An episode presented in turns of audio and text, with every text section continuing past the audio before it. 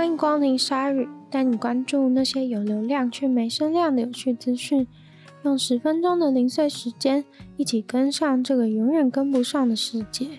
沙乌地阿拉伯官方宣布，允许单身、离婚或是成为寡妇的女人，能够自己独立的住在一个房子里面，不需要有来自父亲或是其他男性监护人的许可。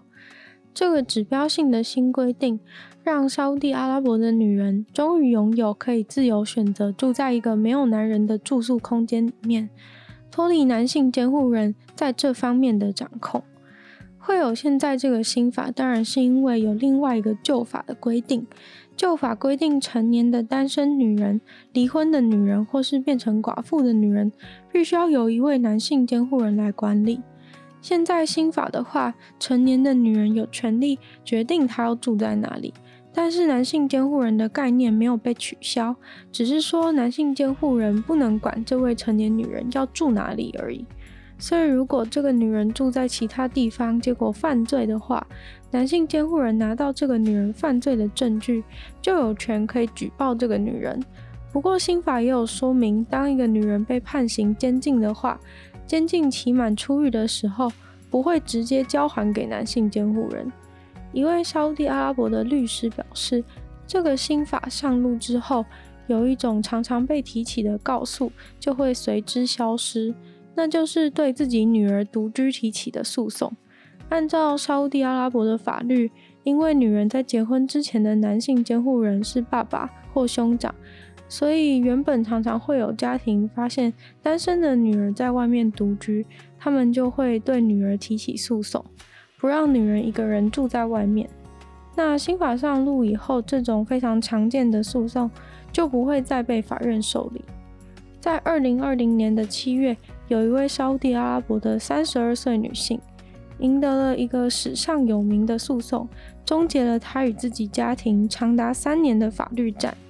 因为这位女性是一个作家，时常一个人到处旅行写作，于是她的家庭对她这样的行为非常不满，就以她不住在家里的事实起诉她。归根究底，就是因为她当作家生活旅行的事情没有经过她爸爸的同意，而经过了三年，法院才终于判她有权选择要住在哪。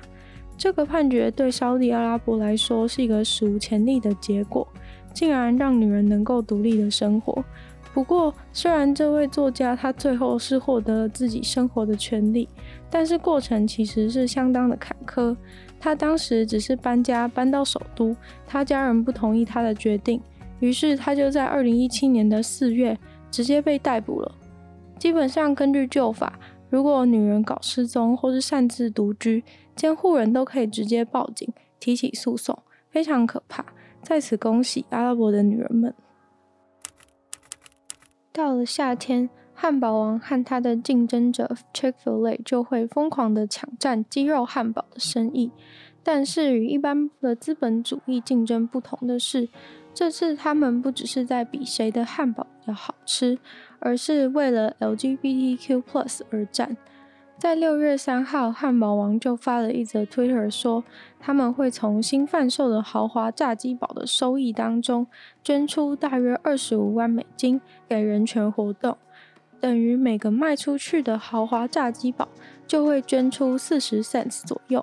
之所以说这是跟 Chick-fil-A 的炸鸡堡之战的原因，除了因为他们都卖炸鸡相关的食物以外，Chick-fil-A 也以会常规性的捐钱给反对 LGBTQ+ 的团体闻名。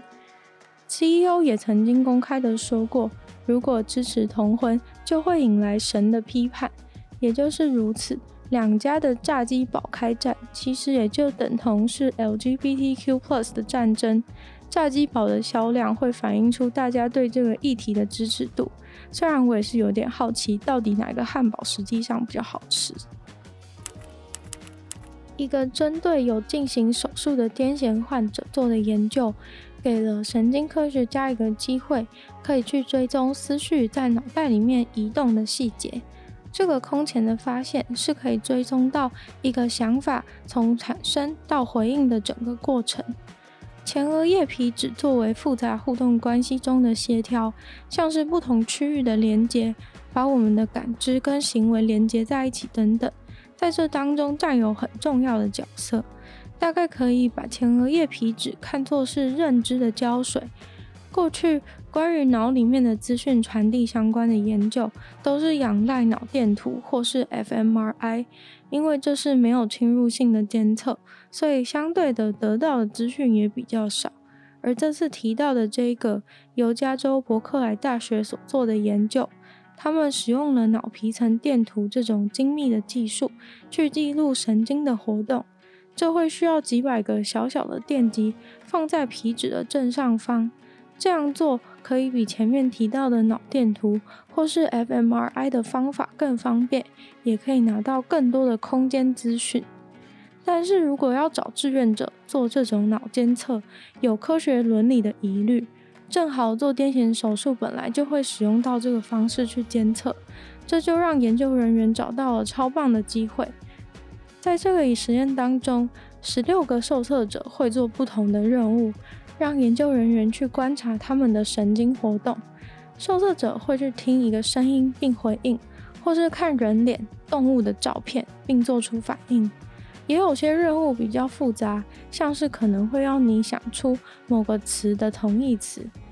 研究人员观察神经从一个区域到另一个区域的活动，像是从接收声音的神经到前额叶皮质，再到运动皮层。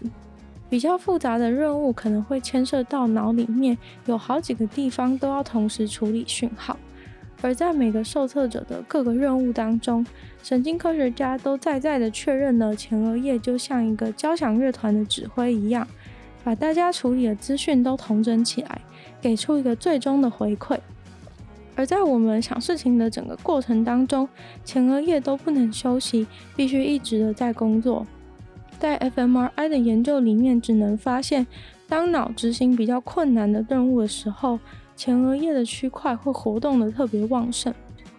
但是透过这个方式，他们能够清楚看到整个思绪在神经当中的移动。其实并不是前额叶的神经很努力的在工作，而是前额叶使用的范围会变大。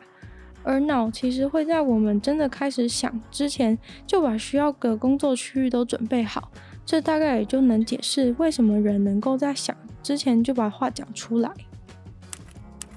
在美国爱达荷州发生了一起车祸事故，一家人和他们的狗狗正在高速公路上面开车，结果就发生了车祸。因为剧烈的撞击，车子里面的狗狗直接从车子的后面车窗喷射出去，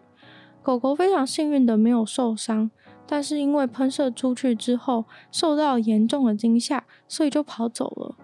马上就有目击车祸的人帮忙去附近找狗狗，因为大家都觉得狗狗不可能走远。后来他们找了十个小时左右，又累又肌肉酸痛，还是找不到狗狗。于是他们就发了一篇 Facebook 的文，放了他们可爱的两岁边境牧羊犬的照片，想请广大的网友帮大家一起找。结果竟然超过三千个人转发这篇文，竟然就这样被找到了。有人发现照片中的狗狗就跟在自己家农场里面出现的那只狗狗一模一样。那只狗狗虽然因为车祸瘦了一些，但是它就在别人的农场里面当起了牧羊犬。那个农场里面养了很多羊，而走失的牧羊犬就在那边牧羊。可能在它最迷茫混乱的时刻，它想起了它作为一只牧羊犬的天职。